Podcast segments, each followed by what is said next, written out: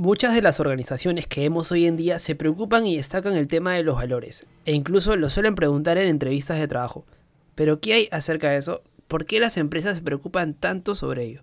Pues, entre muchas otras cosas, es por el simple hecho de buscar a la persona idónea con la que se va a compartir a diario. Pero fuera de los valores que toda empresa tiene, ¿qué es lo que todo profesional, sea del rol que fuese, debe preocuparse por demostrar y sobre todo que de forma inherente pueda hacerlo parte de sí? Pregúntate un toque acerca de esto y podrás indagar en la respuesta. En este episodio hablaremos de esto último, sobre lo indispensable que deberían tener los profesionales para poder desenvolverse mejor en tu entorno laboral y te encontraré sobre todo tres valores fundamentales que deberías tomar muy en cuenta y ejemplos de ello. Ojo, no son los clásicos de responsabilidad, puntualidad o ser ordenado o organizado.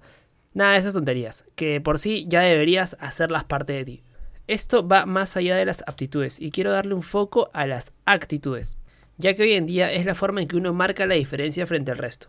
Pues ya en este siglo la información y la educación en profesionales se podría decir que todos podrían estar a un mismo nivel de competencia. Así que sin más, mi nombre es Renzo Izquierdo y bienvenido al episodio número 36 del podcast de Resiliente. Empezamos. Bienvenido a Resiliente, el podcast donde hablamos de tecnología, negocios y cultura digital. Además, te damos a conocer las mejores técnicas, habilidades, tips y herramientas que podrás aprovechar y aplicarlas en tu camino emprendedor. Así que prepárate para escucharnos y lee los beneficios después. Y ahora, su anfitrión y creador de este podcast, Renzo Izquierdo.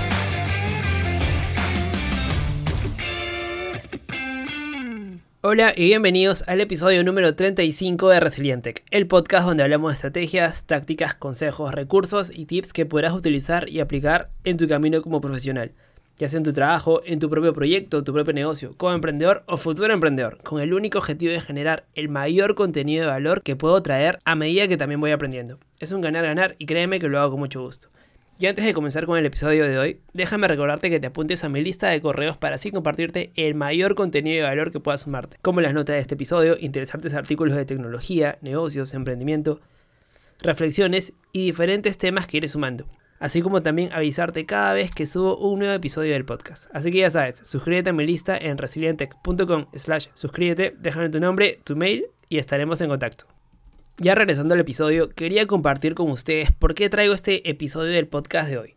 Bueno, hasta hace no mucho las empresas contratan por los conocimientos que tenía la gente, pero cada vez esos conocimientos de forma generalista, por supuesto, se están igualando, porque hay mucho más acceso a la formación y a la información que anteriormente. Entonces, ante igualdad de formación, ¿a quién va a contratar antes una empresa? Pues a la persona que además de tener esa aptitud, tenga la actitud correcta. Y parte de la actitud correcta, ¿en qué se refleja? Pues en los valores que tenga esa persona. Y por eso quería traer exactamente este episodio en este tema.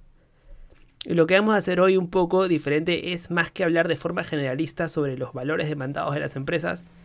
No quiero hacerlo de esta forma, porque al final hay casos diferentes, como por ejemplo en una startup no busca personas con los mismos valores que una empresa. Una startup buscará tal vez el tema de compromiso y la resiliencia para aguantar tantos golpes, pues tantas subidas y bajadas. Una gran empresa, por, por otro lado, buscará otros valores ligeramente diferentes o también pueden ser muy diferentes. Así que vamos a empezar de una vez. El primer valor es la proactividad. La proactividad con control, por supuesto, teniendo claro qué es lo importante y lo no importante.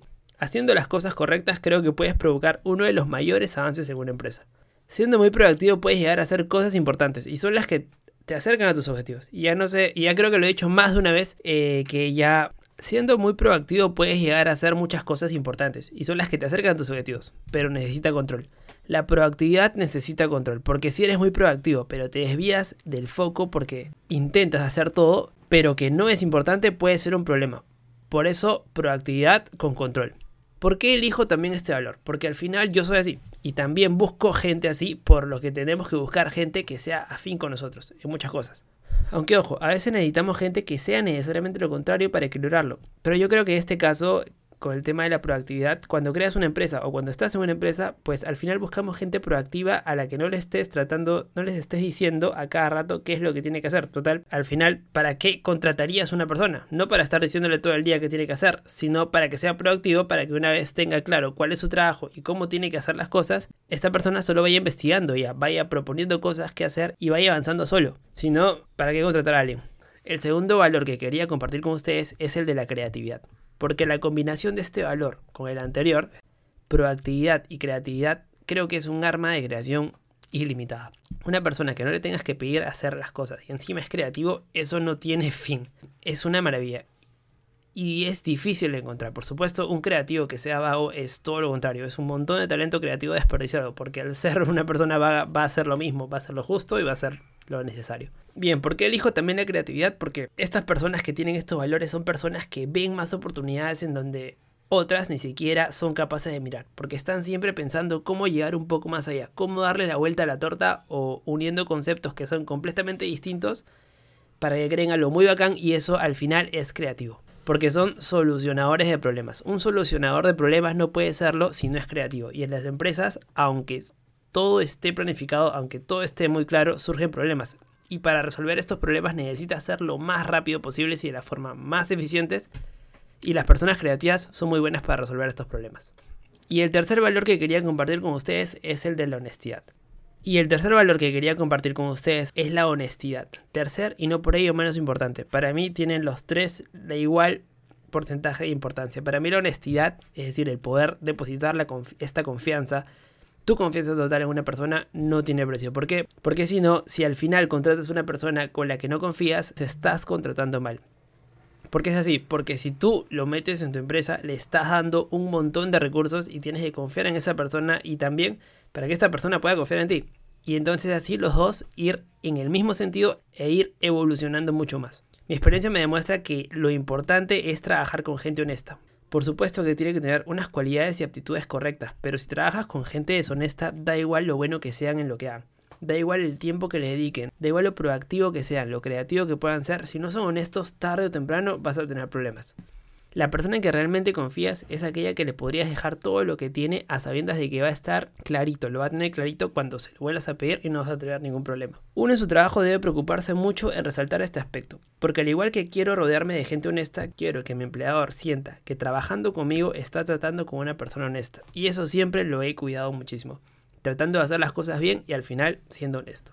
En la sinceridad, por supuesto, no hay otro camino. Si quieres hacer, si quieres parecer honesto, tienes que ser honesto. Y esto es así. Es un valor que en mi caso lo tengo interiorizado desde hace mucho tiempo y no tengo que forzar nada. Simplemente me salen las cosas así, pero sí que me esforzaba en demostrar que, que puedan confiar en mí y creo, y creo que es un valor muy importante para las empresas.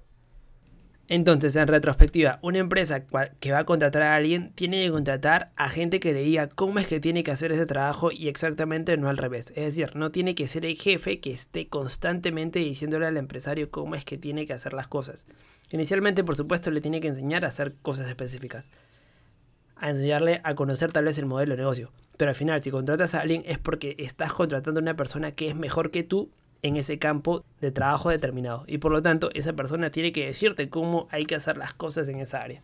Por ejemplo, contratar a una persona de marketing y no vayas a contratar a una persona tan mala que le tengas que decir todo, sino todo lo contrario. Lo ideal es que tú contrates a una persona que sea tan buena en marketing, que sea muy bueno y que refuerce esa área y te diga cómo es que tiene que hacer la empresa en, esta, en este problema específico. Ese es el ideal, por supuesto. Por eso es lo que tenemos que luchar. No el 100% de los casos se puede hacer así, ¿se entiende? Yo digo lo ideal, pero ya cada uno eh, desde su situación pues puede llegar a su nivel o a otro, no, no pasa nada. Pero la idea es ir por ese lado. Todo esto lo cuento porque creo que hay dos tipos de personas, las que hacen y las que esperan que el jefe les diga qué es lo que tienen que hacer. Es una forma de catalogarlo. Las personas que hacen son las personas proactivas. Son las que los jefes no tienen que preocuparse si están trabajando o no están trabajando, si están en la oficina o no lo están. ¿Por qué? Porque son gente proactiva, porque sin decírselo ya están haciendo algo. Por supuesto necesitan objetivos muy bien definidos para rendir al máximo. Es decir, si nosotros tenemos una persona que es muy proactiva, que por sí sola va a estar empujando y haciendo cosas, pero la empresa no tiene o no le brinda los objetivos eh, por los que está contratado, pero igual esta persona va a seguir haciendo cosas que tal vez a la empresa no lo llevan a un sitio mejor.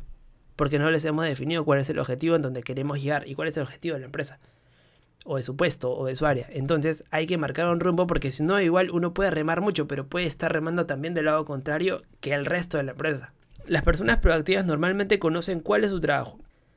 Y si una persona no conoce cuál es su trabajo y no, no tiene objetivos, es un tonto motivado. Ojo con los tontos motivados. Si remas mucho pero remas en otro sentido, vamos mal por más fuerte que se reme, ¿verdad? Pues lo bueno que las personas proactivas es que al final, si realmente son proactivas, mejoran continuamente, porque terminan siendo muy buenos en lo que hacen y aunque tú no se los pías, se están formando para ser un poquito mejor y están buscando otras formas de hacer lo mismo y si ya no lo son ya, terminan siendo mejores que sus jefes. Y eso es lo que buscamos. Siempre se dice, rodéate de gente mejor que tú y de eso se trata. Rodéate de gente mejor y cuando contratas, haz exactamente igual. Contrata gente que es mucho mejor que tú. Si no, ¿qué sentido tiene contratar a alguien que es peor que tú en, un área para, para esto? Mejor hacerlo uno. Pues exactamente a eso me refería. Y el otro tipo de personas que comentaba son las que esperan que les diga qué es lo que tienen que hacer. Y este tipo de personas son mucho más ineficientes porque solo lo hacen cuando se los pides y cuando no tienen nada que hacer, porque hay una falta de control o falta de objetivos o lo que sea. Simplemente no hacen y empiezan el efecto del calentamiento de silla tan famoso que se llama por ahí. Hay personas que simplemente son muy buenos empleados, pero necesitan que les digas qué tienes que hacer porque va en su carácter, eso, eso se puede cambiar, pero requiere tiempo. Pero necesitas que les digamos qué es lo que tiene que hacer. Y tú le dices que haga eso. Y se pone como una máquina ahí, que haga eso y que lo termina, pero cuando termina, pues tienes que decirle ¿qué es lo siguiente que tiene que hacer? Y así, y así, y, está, y mientras tanto está calentando la silla. Es por culpa de... Esto también es responsabilidad de los jefes que no le han dicho, oye, este es el objetivo, tienes que llegar ahí de alguna forma u otra de, con tus valores de productividad. Eh, y no estar diciéndole lo siguiente que tiene que hacer. No es que sea con maldad, pero es lo que se tiene que hacer. El problema es que cuando tenemos muchos empleados con esta característica de que esperan que les digamos qué es lo que tienen que hacer, requiere control, que ante gente proactiva no sucede exactamente igual. Mi recomendación por un lado, si es que quieres aumentar todo esto lo que tiene que ver con la proactividad, leas un libro fantástico. Un libro muy conocido es el de los 7 hábitos de la gente altamente efectiva. De hecho, habla sobre la proactividad en el capítulo 3, en el hábito número es el hábito número 1. Por eso lo quieres leer esta parte del hábito. Está bien, bien desarrollado este tema. Puede ser un poco denso tal vez, no es complicado, eh, si es que no estás acostumbrado a leer, tal vez te aburra, pero es un libro bastante teórico que también tiene unos ejemplos muy buenos. Pero ahí está el fundamento de lo que es este término. Así que si puedo recomendarte algo, te recomiendo este libro para temas de proactividad. Y sobre todo les recomiendo que no esperes que te diga lo que tienes que hacer. Ya está, así de simple. Seamos proactivos en nuestros trabajos y más aún en nuestro propio proyecto. En todo en realidad. Hay que ser proactivo en todos los aspectos de nuestra vida, profesional y también la personal. Creo que me centré mucho más en la proactividad, pero estos son mis tres valores, la proactividad, la creatividad y la honestidad. ¿Cuáles son los tuyos? Quisiera que me los cuentes desde donde me estás escuchando, ya sea en redes o tal vez suscribiéndote a mi lista de correo. Muchísimas gracias de antemano y de todas maneras nos vemos en el siguiente episodio. Y con esto llegamos a lo último del episodio de hoy. Muchas gracias y te quedaste hasta aquí. No olvides de seguirnos en Spotify y si nos estás escuchando desde Apple Podcast, regálame 5 estrellas y una breve reseña que me ayudará y mucho para que pueda llegar a más personas. Y no te olvides también de pasar por la web de resilientech.com, donde encontrarás las notas de este episodio. Y también podrás escucharlo desde ahí y ver mis artículos relacionados en emprendimiento, negocios y tecnología. Suscríbete a mi lista de correos para que no pierdas las actualizaciones de lo que acabo de mencionar. Y nada, gracias una vez más y no olvides de aprender a ser feliz con lo que tienes mientras consigues todo lo que quieres. Nos vemos en el siguiente episodio. Chau chau. Gracias por escuchar el podcast de Resiliente. Visítanos en nuestras redes y también la web a www.resiliente.com. Te esperamos.